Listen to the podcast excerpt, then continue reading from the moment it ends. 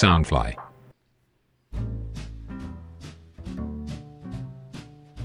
Hello Hello，大家好，欢迎来到南洋奇闻，我是你们的主持人扎古叔叔。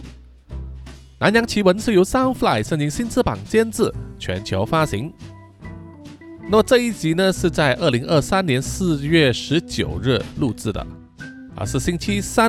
我的女儿呢放假了哈，因为在接下来呢，呃，这几天一直到周末，将会是马来西亚的这个开斋节啊，也就是马来同胞呢伊斯兰教的这个新年。他们在进行斋戒月满了一个月之后，呃，在出现新月的第一天，也就是应该会落在四月二十二日呢，就是开斋节了。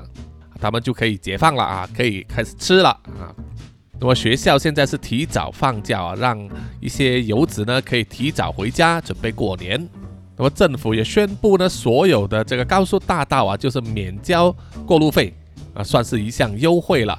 不过对叔叔来说啊，没有什么差别，因为叔叔呢是没有回乡的啊。叔叔本身呢就是吉隆坡人。而且呢，每逢这种呃全国喜庆或者是假期的日子呢，高速大道上啊一定是会非常非常的塞车啊。叔叔曾经好几年前有试过一次啊，就是在开斋节的那一天呢，正好碰巧要载啊家人去旅行，结果在高速大道上塞了四五个小时啊，比原本计划的车程呢啊增加了一倍以上，所以现在都尽量避免会在这种情况之下呢啊去旅行。那么假期的话呢，就比较呃乐得清闲一点了，不用每天中午呢去接载这个小孩啊，那么能够专心呢制作节目，然后尽量安排一下哈做这个直播啊，做很久没有做的直播了。好，本集的故事呢啊依然是由听众啊赞助解锁的哈啊，前一阵子在三月份的时候，有很多听众呢啊都来赞助解锁，想要成为故事的主角人物，所以啊大家都在排队。那么，继上一个故事啊，是西离子呢进入扁面人戈宾先生的游戏世界里面之后，这一集呢，啊，主角就回到琉璃身上哈。啊，琉璃这个角色呢，是由黄龙太子妃啊赞助解锁的。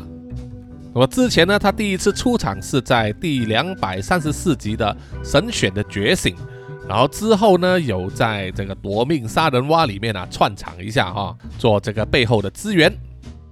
那么这一次呢，再度回到啊，让他做主角的时候。那么这次的故事呢，可能呃比较科幻一点哈，啊就是有多重宇宙、多重时空的这个概念。以前呢，可能很多人不了解哈，何谓多重宇宙？现在我相信啊，这个词呢，大家都啊比较容易认识，也了解它的概念了。所以对于有些词汇呢，叔叔也不想多加解释啊，大家应该都明白那个概念。好，就让我们进入本集的故事吧。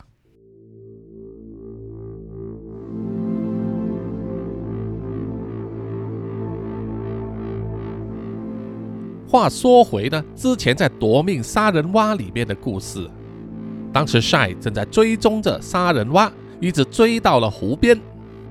眼看杀人蛙呢已经游到湖的中心，逃上了一条小船上，而 Shy 一个人站在湖边。发现湖边周围根本一艘船也没有。如果他要游到湖中心的话，第一太耗费时间，第二太耗费体力。这样子的话，那么杀人蛙呢就一定能够逃掉了，就让 Shy 感到非常非常的愤怒，一时忍不住啊，就对着手机呢，对着正在跟他通话的琉璃啊投诉抱怨：他已经逃到湖中间了，我这边又没有船可以去追他。哎呀，实在是气死我了！你给我盯住他！哎，难道你还可以揍他吗？那么当时还身在南洋兄弟会总部里面呢，在密室修炼的琉璃呢，刚刚从贝鲁神那里学习到远处追击的技能，于是就冲口而出的说：“哎，你猜对了，我现在修炼到了贝鲁神赐给我的新力量，除了可以看见远处的目标之外，还可以发动远端追击呢。”帅听了之后啊，觉得不可置信啊，认为琉璃是信口开河，于是就回答说：“啊，如果你真的能追击他的话，就做啊！因为如果再让那只杀人蛙逃掉的话，就不知道还会有多少人受害了。”琉璃听见之后，就干脆的回答了一声：“好。”然后他就放下了手机，开始修正了一下自己的坐姿，全神贯注，在脑中运起贝努神的力量。那么在脑海之中呢，琉璃可以看见的画面呢，就像是在地球轨道上面不断漂移着，对地平面展开全天候监视的人工卫星一样。他看见在青绿湖水的中心，那一艘慢慢移动着的小船，在小船上空是不断在盘旋着的乌鸦神安苏，而在船身上可以清楚看见一个。像是全身穿着绿色衣服的人在那里舞动身体，像是在对着湖边站着的人挑衅、讥笑和嘲讽对方呢，根本抓不到他。刘姨确认了这个全身像是穿着绿色衣服的人呢，就是他的目标。于是深吸了一口气，低声向贝努神祷告：“敬爱的贝努神，请让我借用您的力量，对于我指定的目标施予天罚。”用火焰烧尽他的罪恶，用圣水清洗他污秽的灵魂。敬爱的贝努神啊，请借给我您的力量吧。琉璃就是这样子啊，快速的重复练着这一句咒语，练了三次。每一次练的时候呢，都把思绪啊集中在船上的那只杀人蛙上。然后啊，出现的结果大出他的意料之外。因为在他的脑海之中，只看见一阵强光闪过，吓得他自己的全身一震，几乎要从座椅上掉下来。等琉璃呢再度看清湖面上的动静的时候啊，那艘小船已经被劈成两半，慢慢被湖中卷起的漩涡呢吸入中心，潜入黑暗的湖底。显然这次的攻击成功了，而且效果非常的显著。几乎有那种啊惊天地动鬼神之势，让琉璃忍不住啊举起手高声的欢呼：“哦耶！”然后啊急急忙忙的在地上啊捡起他的手机，对夏雨说：“嘿，怎么样？怎么样？你看见了吗？我打中了，那个攻击的力量很强吧？”从电话的另外一头，他听见了夏赞叹的声音：“哦，对呀，你真的打中了，这一招好厉害呀！”啊，听到了晒的肯定，琉璃非常的开心，但同一时间呢，他也觉得，身体一阵异常的疲惫啊，于是就对帅说：“哦，那真是太好了。不过我现在啊，觉得非常的疲倦，看来我得休息几天了。剩下的就交给你了吧。哦，我挂电话了。挂上了电话之后啊，从天空上监督湖面的这个行动，张开了眼睛，眼前依然是那一间。他进来啊，都一直待着的修炼密室，只是现在他觉得呢，全身都一阵疲惫感，腰酸背痛，让他忍不住想啊，之前的那一招应该是啊，威力太强，太耗费他本身的力量了，好像在短短几秒钟之内就把他全身的力气抽光一样，这让疲累的琉璃呢，坐在那里一动不动啊，是不敢移动。这个时候啊，他面前的房门打开了，走进来的正是南洋兄弟会的当家何中汉。他脸色紧张，问琉璃说：“哎，刚才我感到一阵奇怪的骚动，到底是怎么回事？”琉璃着急的想要解释啊，忍不住呢站起了身子。只不过当他刚开口的时候啊，马上就感到头昏眼花，天旋地转，然后整个人就失去了意识。虚脱的要倒地，幸好何中汉眼明手快啊，一步就冲上前来接住了琉璃。哎，你没有事吧？何中汉一面轻拍琉璃的脸啊，一面问他，然后再用手指呢睁开他的眼皮，查看他的瞳孔。啊，瞳孔是没有收缩，只不过呢眼球是向上翻，情况似乎有点不妙。于是何中汉呢，马上从他的西装袋子里面掏出了他的手机，按下了呼救键。啊，他的手机里面有安装了一个特殊的程式，是专门为紧急关头使用的。那只要何忠汉按下这个键的话，就会马上把手机的位置啊发送去南洋兄弟会的中央电脑系统里面，让二十四小时不眠不休的监察人员呢啊发现。然后马上根据位置啊，指派人员前来救援。果然，在不到三十秒的时间里面呢，就有四五个人呢冲进来了修炼的密室，何中汉就交代他们帮忙呢，把琉璃送去医疗室里边，交给医生检查一下，看看是什么状况。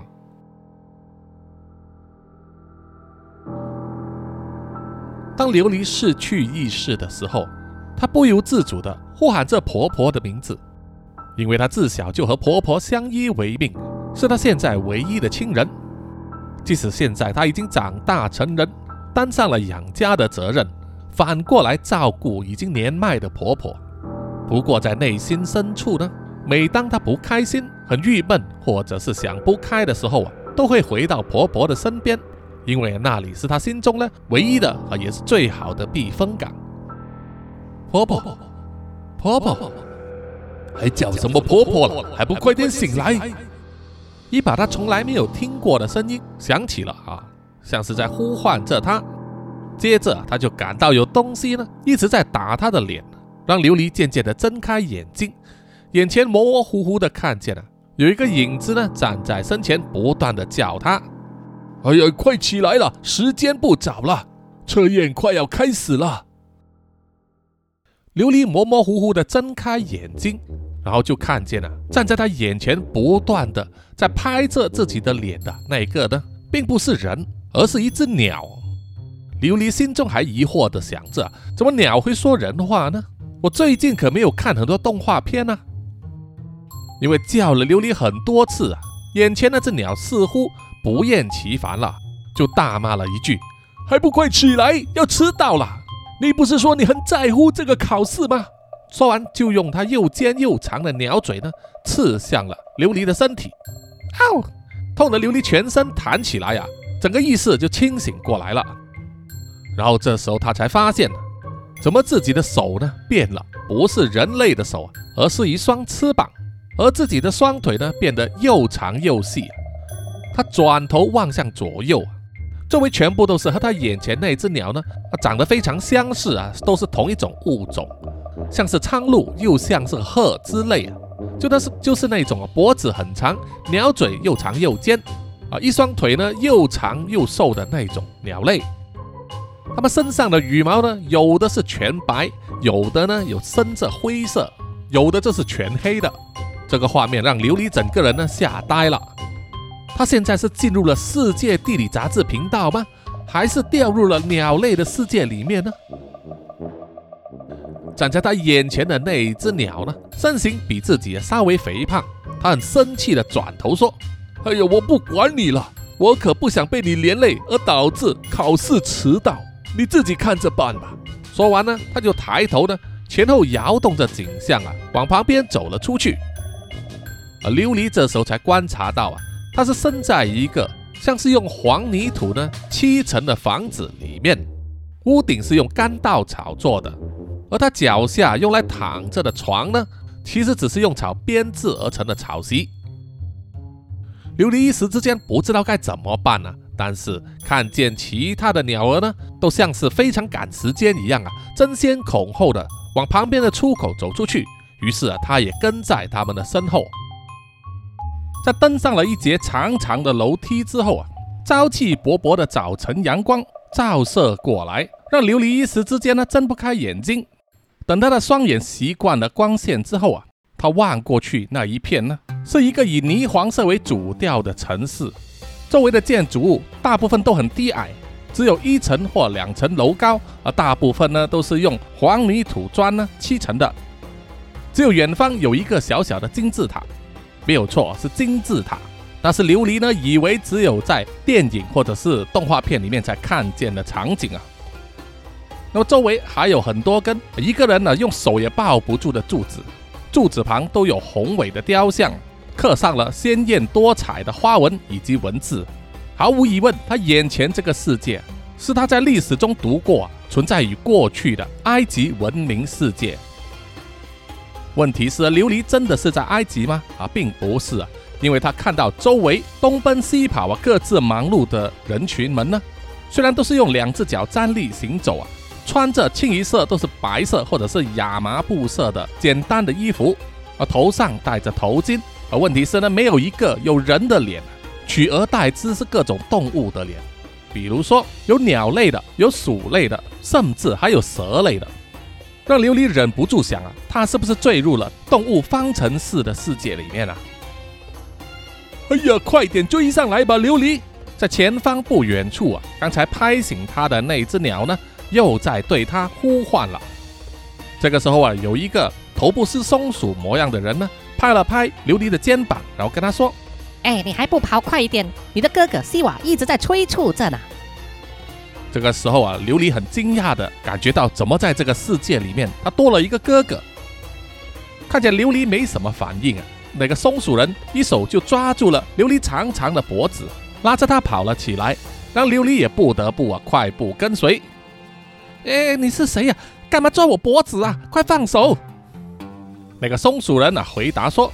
那我看你一定是昨天训练的时候被打昏头了吧？连我是你最好的朋友卡姆也忘记了吗？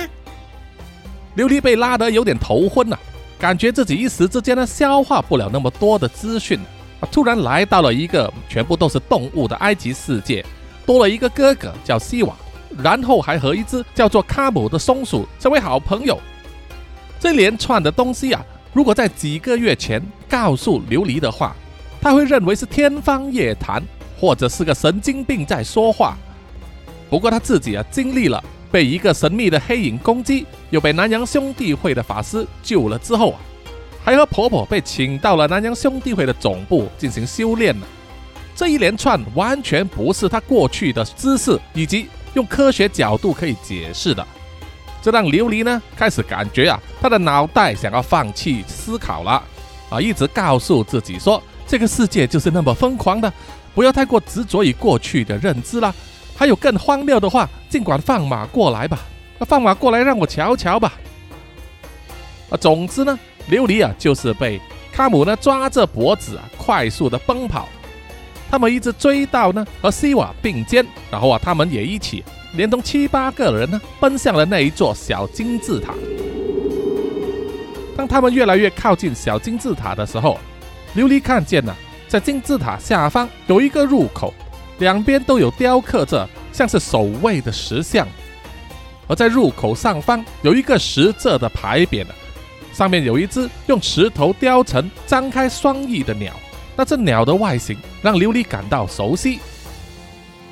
接着，他们进入了金字塔里面，内部有一个大厅，在入口正对面的那个墙壁里呢，就建造了一个非常高的雕像。而几乎占据了大半个金字塔的上方，而那只鸟也是同样张开翅膀，长长的嘴巴往下弯，造型非常的庄严。这个时候，琉璃想起来了，这个神像的外形正是他之前呢常常在梦里面看见的贝努神啊，也就是眷顾他、赐给他不可思议的力量的贝努神。所有赶来神庙的人呐。站在神像面前，整齐的排列队伍。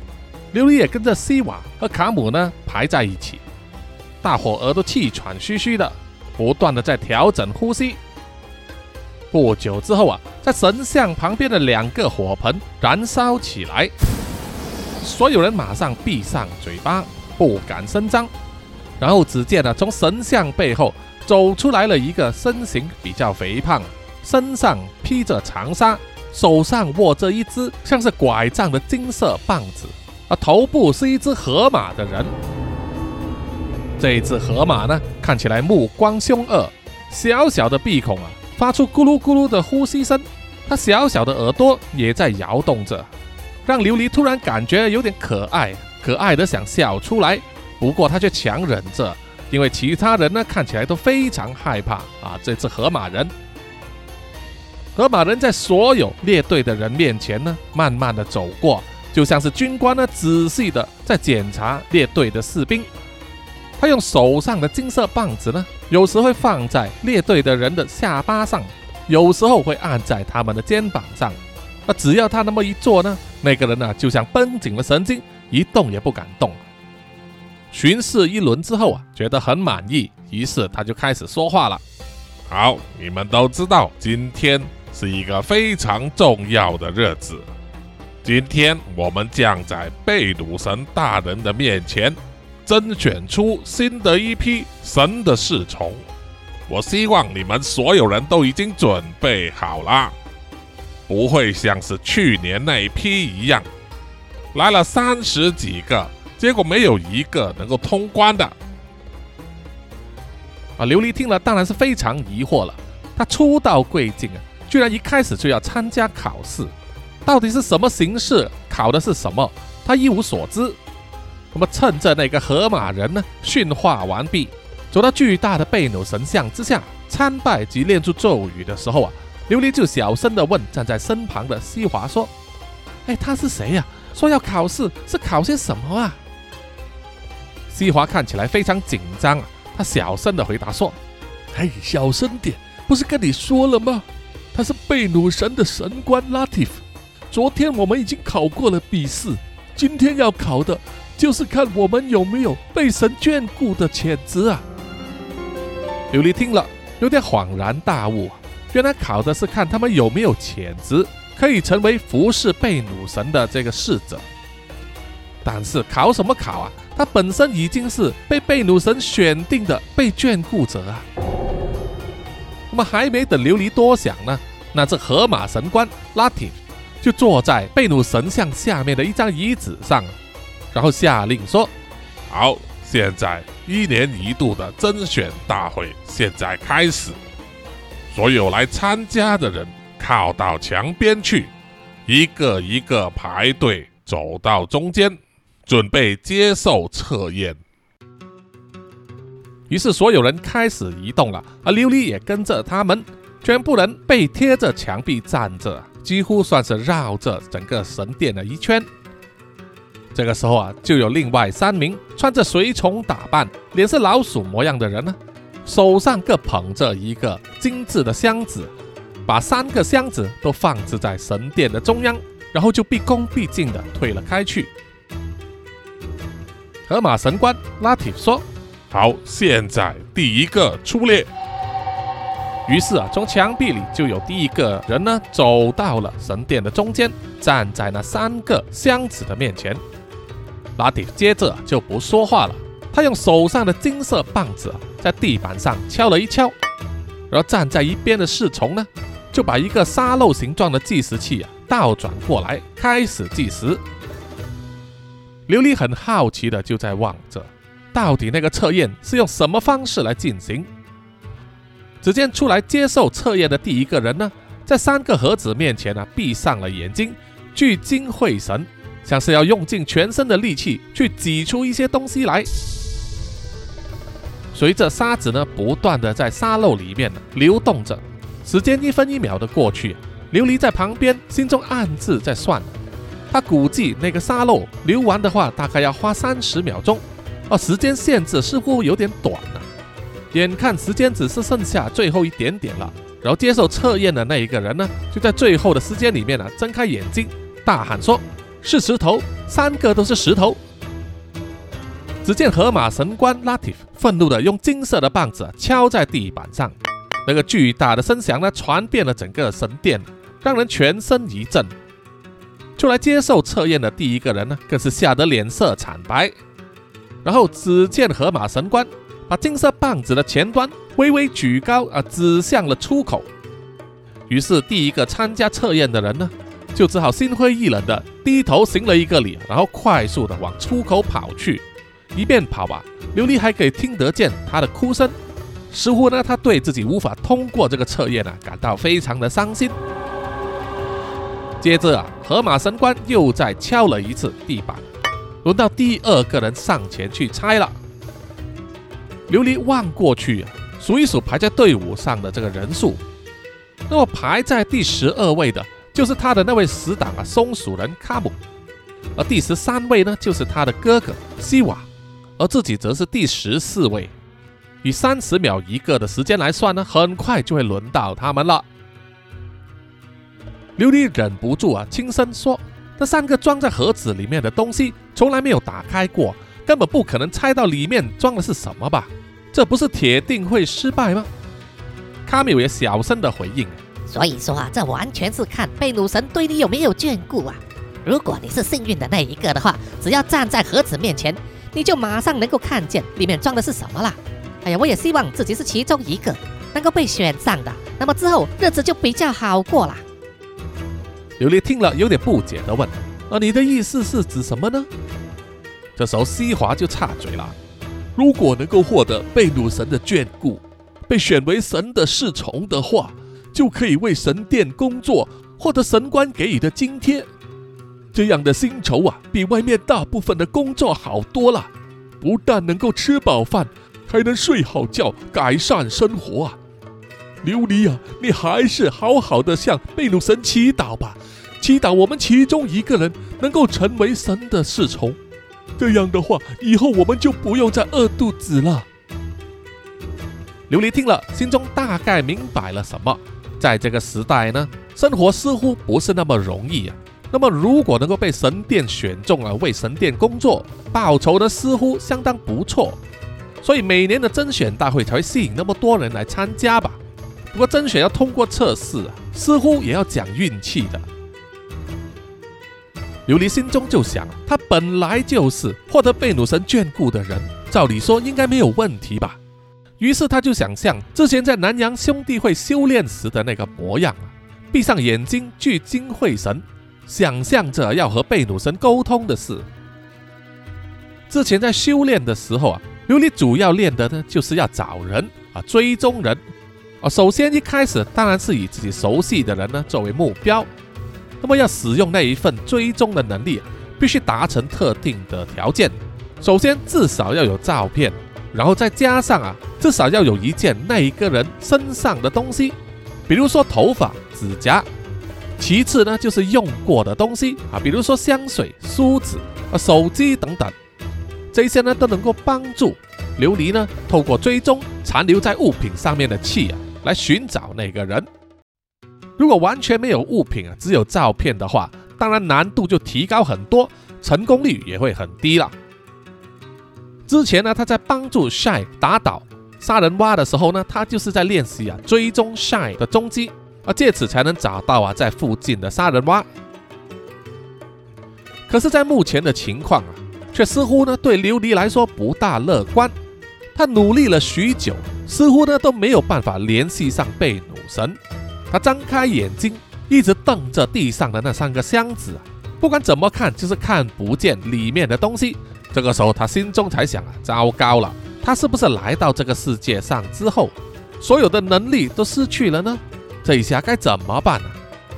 而且现在他的身体呢，变成了一只鸟的身体，到底还能不能使出他苦练了几年的跆拳道啊，都成问题了。那接下来在神殿里面的形势啊，并不是很乐观，因为接下来呢，接二连三的所有上前借势测试的人呢，都没有办法通过，有的根本猜不出，说不出答案，有的这是乱猜。随便掰几个答案出来，但是啊，都被怒气冲冲的河马神官拉提夫呢赶走。很快就轮到松鼠人卡姆了。他在临走之前呢，就转过头回来对西瓦和琉璃说：“你们就祝我好运吧。”然后他就深吸了一口气，来到了神殿的中间，站在三个盒子面前啊，先向河马神官呢行了一个礼。河马神官也不说话。而身旁的侍者呢，就已经将沙漏倒转过来，开始计时了。于是啊，卡姆开始呢闭起眼睛，集中精神，希望获得贝努神的眷顾。随着时间过去，他一动不动的，也没有作答，让西瓦和琉璃也忍不住紧张起来。西瓦忍不住啊，摇摇头说：“完蛋了，完蛋了！我看他也猜不到了。”琉璃也是紧张的，心中不断的呼唤贝努神，对他说：“哎呀，搞什么啊，贝努神，你不要在我们最需要你的时候就躲起来不出现啊！这这这叫我们情何以堪呢？”没想到啊，当时间快要结束的时候，卡姆突然间张开眼睛，然后说了一句：“种子，第一个盒子是橡树种子。”只见河马神官双眼一亮，坐直了身体。这表示啊，卡姆的第一个答案是正确的。那表情看起来很紧张的卡姆呢，看见了河马神官的反应啊，知道自己猜对了，于是马上闭上眼睛去猜第二个盒子。这个时候，沙漏里面的沙子呢都流光了侍者正要说时间到了，但是河马神官呢，轻轻举起了手上的金色棒子，示意侍者不要说话。啊，他是想看看呢，到底卡姆是不是能猜出第二个盒子里面装的是什么。只是啊，过了一段时间之后啊，卡姆似乎没有办法说出第二个盒子的答案。等得不耐烦的河马神官表情变得失望了，从两个小鼻孔里吹出一口气啊，然后就说：“好了，算了，你只猜中一个，回去吧。”非常失望的卡姆，跪下来向河马神官哀求，再给他一次机会。但是河马神官并不理会他，只是闭上了眼睛，说了一句：“下一个。”然后就从他的身后啊走出两名侍者呢。把卡姆扶起来，带他走向了出口。西瓦和琉璃啊，都看着卡姆失望的表情啊，离开神殿了，心中更加的紧张了。但是现在啊，已经轮到西瓦了，他马上整理了一下衣装，走到神殿的中心，然后对着神官呢行了一个礼。河马神官也不理睬他，只是闭上了眼睛，手扬了一扬。就有一名侍者呢走上前来，把其中一个盒子呢拿走，换上了另外一个盒子。相信啊，就是刚才卡姆所猜中的那个盒子，现在把它换掉了。然后侍者呢就把沙漏转过来，开始计时。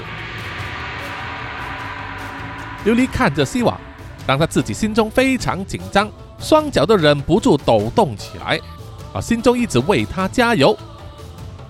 不久之后啊，西瓦就慢慢的说：“第一个盒子是一根白色的羽毛，第二个盒子是一块红色的布，第三个盒子嘛，就是，呃，就是……”看见西瓦说出了两个盒子的答案之后，琉璃一直注意着河马神官的表情，他似乎没有太大的反应，不像刚才卡姆那个样子。这让琉璃呢感觉到有一点违和感，而最后一个答案呢，西瓦一直说不出来。眼看时间快要到了，啊，西瓦也开始满头大汗，双腿颤抖。河马神官啊，并没有什么反应，也不说话。但是呢，琉璃可以察觉到啊，他的右手握着的那根金色棒子呢，似乎在左右啊微微的晃动。然后棒子的尖端呢，碰到了他脚上穿着的布鞋一下。这个时候，西瓦就突然间大喊说：“哦，是鞋子！第三个盒子里面的是鞋子。”这个时候呢，河马神官拉提夫就打开了眼睛，然后站起身来，张开他的双臂啊，站在他身后的侍从呢就走了出来，开始把放在地上的三个盒子啊都一一打开。果然，里面装着的物品。都和西瓦所说的一模一样，是一根白色的羽毛，一块红色的布，还有一只鞋子。所有围观的人呢，都忍不住一声欢呼，并且拍手为西瓦喝彩。西瓦也是非常高兴啊，深深的吸了一口气。然后呢，河马神官呢就向他招手，于是西瓦就走上前去，跪在他的面前。河马神官呢就把右手啊按在西瓦的头上，然后说。很好，很好。今天呢，我们终于诞生了新的一位我的贝努神眷顾的侍者了。神殿里面的掌声更加的热烈，似乎呢被神殿选上了作为侍者呢，是一件非常光荣的事。那么琉璃当然也是为了西瓦而高兴啊。接着，西瓦呢就被其他的侍者呢带到一旁，然后河马神官又回到座位上，说了一句。下一个，于是接下来呢，就轮到琉璃上场了。而琉璃现在呢，因为看到西瓦已经过了关，心中反而没有那么紧张，所以他也是慢悠悠的走上前去，站在三个盒子面前，低下了头，张开了双翼，然后双腿的微曲，行了一个礼。不过他这种行礼方式呢，其实是西式的哈。那么在河马神官。以及其他人的面前呢，看起来这个姿态就很奇怪了，纷纷都露出困惑的眼色。不过当然呢，琉璃自己也不知道啊，也管不了那么多。在行过礼之后啊，他就深吸了一口气，然后啊，就看着地上的那三个盒子，现在已经被逝者呢换上了新的三个盒子了。当计时开始的时候啊，河马神官呢眼角都不瞄向琉璃，似乎早就预见了琉璃是不可能猜中的。而自从找到了西瓦之后，其他来参加甄选的人呢似乎都不重要了，只是走走过场而已。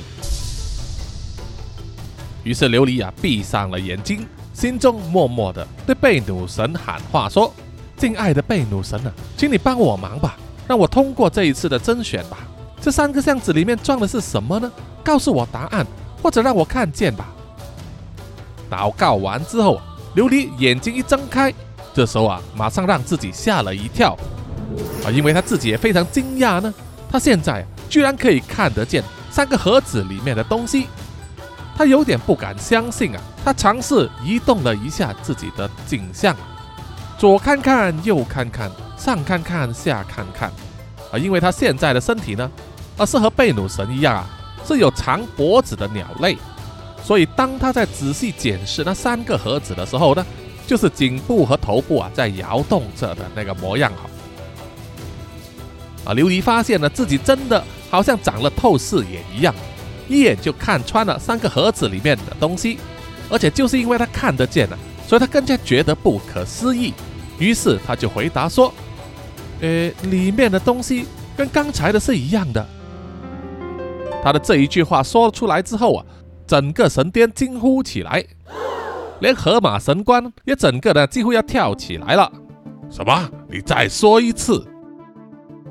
琉璃表情也非常尴尬，于是他又再说：“这三个盒子里面的东西和刚才是一样的，只是换了排列而已啊。”河马神官一副不可置信的样子，他转头用愤怒的眼神望向了侍者。侍者也是摆摆手，耸了耸肩，好像是表示说，即使规定呢是要换过里面的东西，不过他们就是懒得换。眼前这个人呢，照理说是不可能会知道的。于是河马神官拉提夫呢就对琉璃说：“那你把答案一一的说出来。”琉璃就一副啼笑皆非的样子啊，就说：“第一个盒子里面是红色的布，第二个是一只鞋子，还是右脚的。”第三个盒子里面是一根白色的羽毛。他说完之后啊，侍者马上走上前去，把三个盒子一一打开。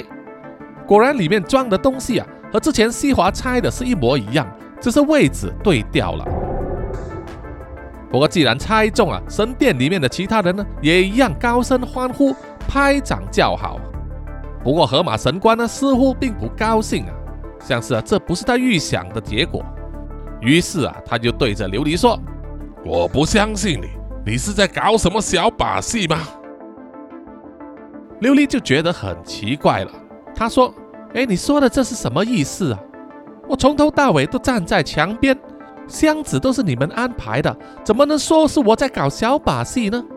是你们自己偷懒，没把里面的东西换过吧？”神殿里面的人听见之后啊，笑了起来。也同时拍掌欢呼啊，似乎呢都非常支持琉璃的说法。这样子啊，就让河马神官呢面子挂不住了。于是啊，他站了起身，把手上握着的金色棒子啊用力的敲在地板上，然后伸出右手做握拳的模样啊，然后问琉璃：“你现在告诉我，我右手里面握着的是什么东西？”琉璃心想。不会吧，还要再猜吗？我怎么可能知道你手上握着的是什么呢？但是他的意念一到这里啊，眼睛马上就看见他手掌里握着一个东西。琉璃眨了眨眼睛，伸长了脖子，专心的注视着那个东西。因为体积很小，所以啊，他要看得清楚一点。河马神官又再次催促，说是什么东西啊？琉璃轻轻吐了一口气，然后说：“你手上握着的是你从右手无名指中脱下来的那只金戒指，上面亮有一颗红宝石。”听到琉璃说出答案之后啊，河马神官整个脸色大变，一副完全不敢相信的样子。这时，神殿里面的人呐，齐声高呼：“开来看，开来看！”就是迫切的想要知道啊，谜底到底是什么。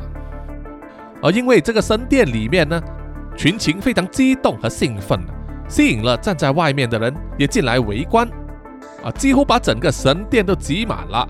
在那么多人的众目睽睽之下呢，让河马神官进退维谷，让他不能随随便便的应付啊。因此呢，只好慢慢的张开了他的右拳，露出手中的东西，果然是一只金色的戒指，上面亮了一颗红宝石。而所有人也看见河马神官右手无名指上啊有一个戒指的印记，确实是刚才呢他临时脱下来握在手中，要琉璃去拆的。所以照理说，琉璃不可能知道啊，他手中握着的就是自己的戒指。除非琉璃是真正啊有被女神眷顾的人，那么答案揭晓之后啊，所有人都齐声欢呼，为琉璃呢猜中了答案啊拍手叫好啊，这让琉璃呢也感到有点飘飘然啊，心中暗爽。他的好朋友卡姆呢也从外面呢走进来，兴奋地为琉璃大喊加油，而脸色难看的呢就只有河马神官拉蒂夫。他的几名侍者以及躲在墙角中不大为人注意的西瓦，在没有办法之下，河马神官也只好啊直接在现场宣布：我现在正式宣布啊，这一位也是获得贝努神眷顾的人，这是我们神殿有史以来第一次，同时出现两位贝努神眷顾的侍者。这是一个伟大的奇迹，是一个好兆头啊！让我们齐声欢呼，赞美贝努神吧！而神殿里围观的人呢，都齐声高呼，赞叹贝努神。然后河马神官呢，就向琉璃招了招手，叫他过来，然后再做了一个手势，叫琉璃呢跟他走入后室。于是，在神殿的现场呢。只听见所有人都在欢呼、鼓掌、跳舞，赞颂伟大的贝努神，而没有人去理会呢。这个甄选仪式啊，就到此直接终止了。而排在琉璃后面的还有几个应考的人呢，啊，只能呆呆地站在那里，不知如何是好。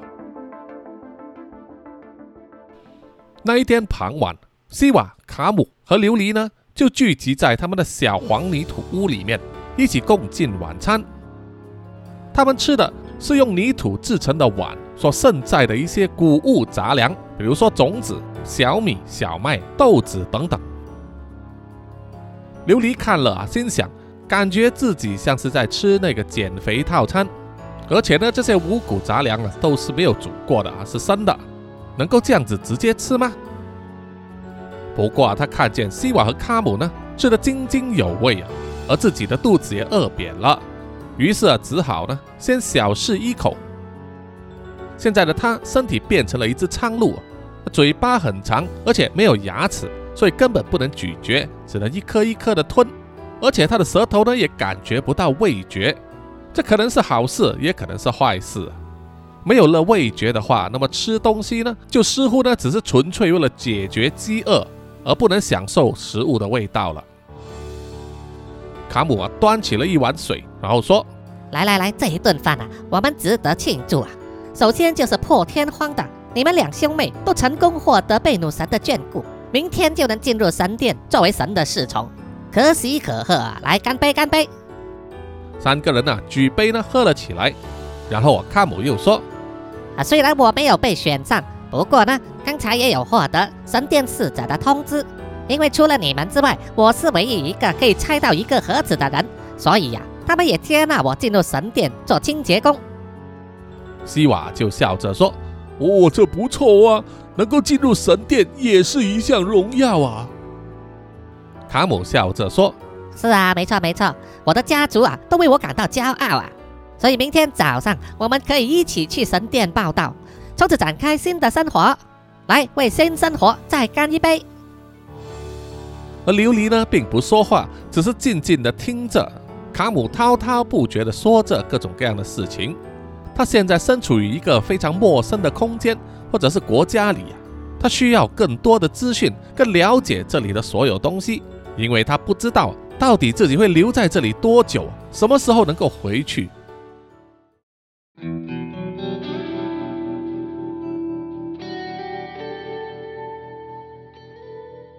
到了夜晚时分呢西瓦和卡姆就在地上的一张草席上开始呼呼大睡而琉璃呢却睡不着因为他脑中有太多的问题啊而且呢在一个陌生的环境啊他目前无法适应。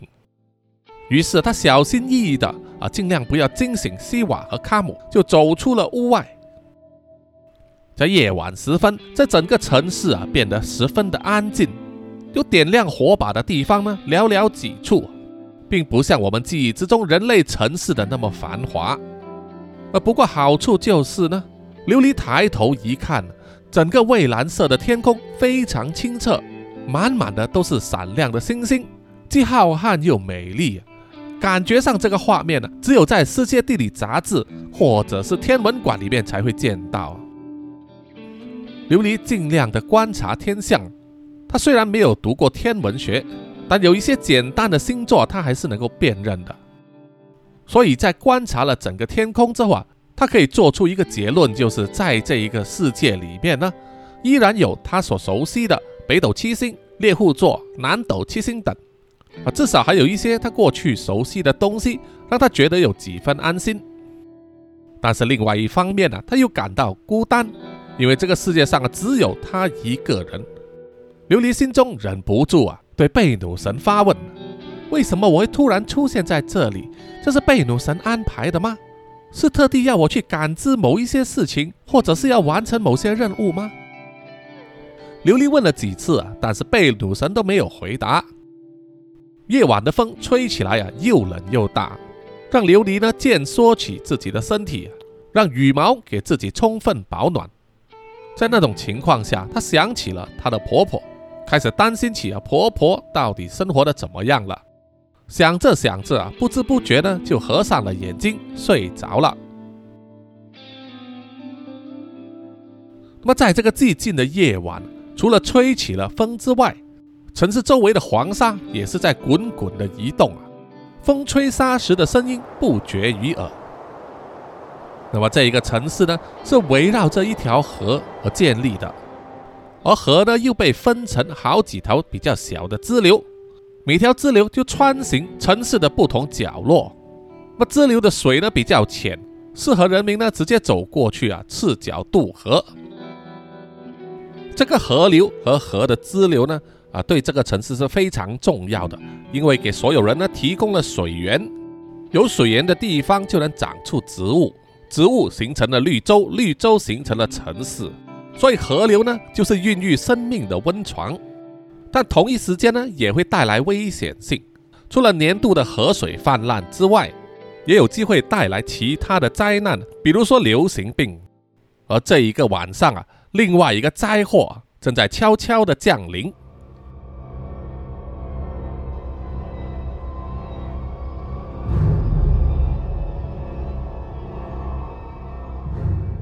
在这座城市啊，最外圈的部分住着的都是比较贫苦的人民，他们住的也是最简陋的，用泥土和干草砌成的房子，只求上面有一个屋檐呢，可以遮风挡雨啊，就够了。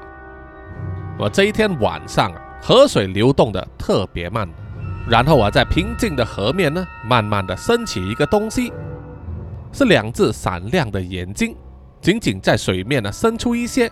来观望周围的环境，他确认了河边周围呢都没有任何正在移动的东西，于是啊他就慢慢的向岸边靠近。到了岸边之后啊，那两只闪亮的眼睛就慢慢的爬在低矮的河边草丛中。如果不仔细看的话，根本没有人会发现它的行踪。而且啊，在它的身后还尾随了好几只同样的神秘生物。他们爬上岸之后，就开始分头行事，在一条分成三叉的黄泥路上，有一只向左爬，一只向右爬，而之前领头的那一只呢，就往前进。他们爬着的时候啊，因为身体的体重很高，所以脚步沉稳，长长的尾巴呢，在黄泥土上行走的时候啊，就留下了一条长长的刮痕，而且随着他们前进的脚步。他们的身体慢慢开始产生变化，啊，开始缩起前肢，挺直了腰板，后肢也慢慢的伸长，从四肢爬行的状态啊，变成了用两足行走的状态。但是唯一不变的就是在它们的头部上方突出两只反射住月光的眼睛，以及又长又大的嘴巴，在嘴巴旁边露出一颗颗白生生的尖牙。当这三只神秘生物静悄悄地走入那些贫苦人士所住的泥屋子的时候啊，一点阻拦也没有，因为他们根本啊连门都没有装。于是啊，就在这个月夜之中，这个神秘生物啊张开了它的血盆大口，然后就咬住了躺在床上睡觉的人民。不管是啊松鼠人、山猪人、麻雀人，或者是鹿人。面对被那张血盆大口攻击的时候啊，一点反抗的能力也没有，因为它的下巴呢咬力有几百公斤，光是在咬合的时候就可以把骨头和血肉呢咬断。在这个寂静的夜晚，惨叫声此起彼落，有一部分的贫民窟居民呢警觉性比较高，感觉到的异动而惊醒，然后就听见附近传来惨叫声。于是纷纷呢走出来查看，啊，包括其中一只猿猴人，他听见了异动之后啊，马上叫醒了躺在他身旁的太太啊，在他的太太怀中还抱着一个出生的猿猴婴儿。出于保护孩子的天性啊，让这只猿猴呢警觉性更高。他叫他的太太啊不要作声，他要出去查看一下。临出门的时候啊，他的太太还吩咐他要多加小心。当猿猴人走出了他的泥屋子之后啊，因为他擅长攀爬，所以呢，他就马上啊爬去附近最高的地点，希望能够看清楚状况。不过这一带的平房呢，最高也两层楼，所以他就爬到屋顶上去。了，远远的就看见了有一个东西从某一间泥土屋里面慢慢的走出来，而且一面走啊，口中还流出了鲜血，然后风呢把血腥味啊吹了过来。让那只猿猴人呢感觉到不妙，而当那个东西整个身体啊都走在街道上，开始寻找下一个目标，要要进入下一间屋子袭击的时候啊，猿猴人认出来了那个东西的模样，于是马上大叫了一声，然后把旁边的一些东西呢捡起来乱丢，借以制造声响啊，警告周围的人。而很快啊，那个站在大街上的东西也看见了猿猴人，因为知道他在向其他人发出警告啊，于是愤怒的向他追来。猿猴人也不敢怠慢，跳下了楼，想要以最快的速度回家去通知自己的太太去避难。可是当他跳到地面的时候，一张血盆大口从旁边伸出来，迫使猿猴人呢一个转身闪躲。因为他的身体呢，天生就特别灵活敏捷，所以这一次是勉强闪过了，但是身体也一下子失去了平衡啊，跌撞在泥土墙面上。等他爬起来的时候呢，就可以看见了那张拥有血盆大口的东西，慢慢的从一间平房里走了出来，他的喉咙里面啊，发出了低沉的声音，像是一个猎食者瞄准着他的猎物。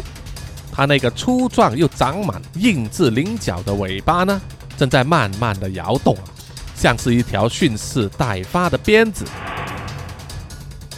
猿猴人看见它之后啊，脸色惨白，心中的恐惧上升到了极点，因为在他眼前呢，正是这个世界上最残暴、最恐怖的种族——鳄鱼人。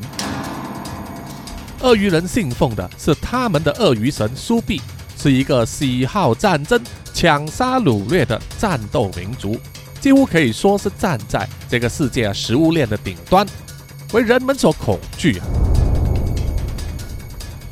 在那个小巷道里啊，鳄鱼人张开嘴巴，冲上来就要咬猿猴人，猿猴人马上跳起来，双腿踢在土墙上借力啊，转身就往后逃。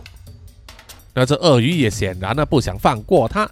挥动了它巨大的尾巴，把放置在巷道旁边的东西呢都翻倒了，紧紧地追在猿猴的身后啊！猿猴人一面拼命跑，一面大叫啊，就是要提醒周围的人，有的不走运的，就在他们追跑的这个路途中间呢，探出头来，结果就被从后追上来的鳄鱼人呢一口咬住啊，直接摘下了他的脑袋，血溅四方。但是鳄鱼人依然对那只猿猴人穷追不舍。眼看啊，再过一条巷子呢，就要回到自己的家中，但是猿猴人突然间想起，这样子不就直接把危险带回去家里吗？于是他停下脚步啊，马上向右边转去。右边的巷子呢，尽头是一面墙啊，基本上是绝路了。不过墙壁的下方有一个小小的洞口。猿猴人呢，深吸一口气，然后把身体呢尽量挤进那个小洞口里面呢，想要穿过去。好不容易他的头穿过了，所谓头过身就过，可是他的一边肩膀呢却卡住了，过不了。于是猿猴人呢只好啊拼命的用双腿在地上啊乱踢乱蹭，就是希望啊增加他的这个推进力。很快，鳄鱼人就追到了那个巷子的分叉口啊，他把头一转，马上就看见了那只猿猴呢半个身体还卡在泥土墙壁下面的破洞之中。于是啊，他就快步的冲了上来。猿猴自知的时间紧迫，于是把头缩回过来，啊，不穿洞了。但这个时候，鳄鱼人的血盆大口也冲过来了，于是他急忙向旁边跳开，让鳄鱼人呢直接撞向了那副泥土墙啊，把墙壁都撞倒了。而不幸的落下来的碎石呢，其中一颗打中了猿猴人的额头，让他一下子头昏脑胀，站不稳身体。然后接着被鳄鱼人的尾巴一扫，打中他的正背后，啊整个身体飞到老远，倒在黄泥地上啊，痛苦的挣扎着。猿猴人口吐鲜血，勉强用手呢摸了摸自己的肋骨，感觉非常的疼痛。相信啊，被鳄鱼人的尾巴一扫，至少把他几根骨头打断了。而盛气凌人的鳄鱼人呢，正在慢慢的向他走来。然后伸出手呢，抓住了猿猴人的尾巴，把他整个身体高高举起。血流披面的猿猴人看着双眼充满杀意的鳄鱼人呢，知道自己命不久矣。他又慢慢的转过头去，望向了不远之处。他看到他自己的太太啊，抱着襁褓中的小孩，站在屋顶的高处啊，正在用担心的眼神望着自己。他知道自己的妻儿呢没有事，而猿猴人呢闭上了眼睛，静静的等待死亡的降临。那么，当鳄鱼人张开了他的血盆大口，就要咬住猿猴人的脖子的时候啊，突然间从天空降下了多支弓箭，插在鳄鱼人站立的地面周围。鳄鱼人抬头一看呢，只见在天空上有一大队的鸟人军队。正张开翅膀，一面向他的方向飞过来，一面发射弓箭鳄鱼人发出了不满的低鸣，然后随手呢就把手上抓住的猿猴人丢到一旁，然后快速的往河边移动啊，撤退。很快的，其他两只鳄鱼人呢也同样啊，一跑到河边之后啊，就开始变换身形，变成了鳄鱼的模样，然后潜入河中，自此啊消失无踪。前来救援的鸟人士兵呢，纷纷降落在地面啊，检查平民的伤势，发现啊，有超过十家人呢受到了袭击，血流成河，伤亡人数啊超过二十人之多，流出的鲜血把河岸边的水都染红了，给未知的明天带来了一个充满血腥味的兆头。好了，本集的南洋奇闻故事呢，啊，就暂时到此结束哈，请大家呢关注下一期的故事发展。有什么意见或者是啊要点赞的话，欢迎到南洋奇闻的 IG、YouTube、Apple Podcast、Mixer Box 还有 Poco FM 给叔叔留言点赞哈，谢谢大家。如果有多余的零钱的话，也欢迎大家呢啊赞助叔叔呢喝一杯咖啡啊，让叔叔继续做好南洋奇闻这个节目。最后呢，请让叔叔啊。感谢所有赞助的听众们。首先是南洋探险家 Jimmy Chin、苗疆杀人蛙陈忠杰以及许志伟，然后是南洋侦查员二四公园图子 Ralph 布一直该 Sandy Lee 真爱笑三十三 Kinas 蔡小桦朱小妮李承德苏国豪洪新志林家达 Toy J、刘舒雅以及范嫣令。然后下一批呢是南洋守护者许玉豪、彰化的 Emma、林奕晨、玉倩妈咪，还有 Forensic 叶。最后一批就是南洋信徒黄龙太子妃、苗疆杀人蛙、西里子、林以乔、吴大佩、吴大豪、筛利、本我无心、潘琪、张新芳、萧毅、林宏杰以及许志伟。谢谢啊，谢谢大家的赞助，谢谢你们的支持，我们下一集再见，拜拜。